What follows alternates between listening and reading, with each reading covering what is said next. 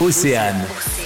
Suivez les étoiles. Corentin Douguet, bonjour. Bonjour. Vous êtes le skipper du classe 40 Kinever Innoveo. Du nom de, de l'entreprise du groupe Keguiner qui, qui est mon partenaire principal et le fonds Innoveo qui est le, qui est le fonds de dotation euh, du CHU de Brest. La passion pour la voile remonte depuis l'enfance? J'ai commencé à naviguer très jeune avec mes parents et j'ai commencé à, à vraiment apprécier ça. ouais. 2021, la Transat en double Concarneau-Saint-Barth, vous montez sur le podium. Demain, la route du Rhum en solitaire. Deux transats différentes en termes de préparation? Bien sûr, le- l'exercice du solitaire c'est toujours euh, assez différent. Et puis en plus, euh, ben, l'année dernière sur la sur la transat en double, je n'étais entre guillemets que coéquipier.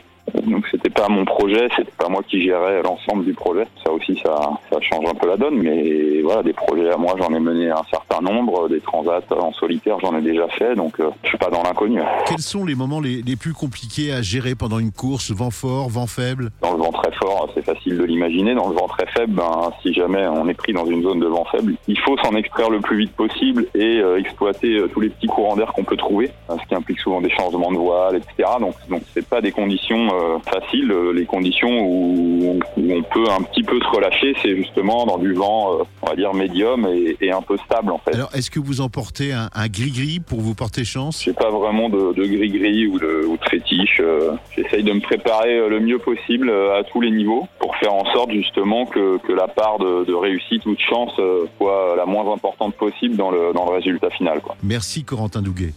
Suivez les étoiles À retrouver en replay sur oceanfm.com.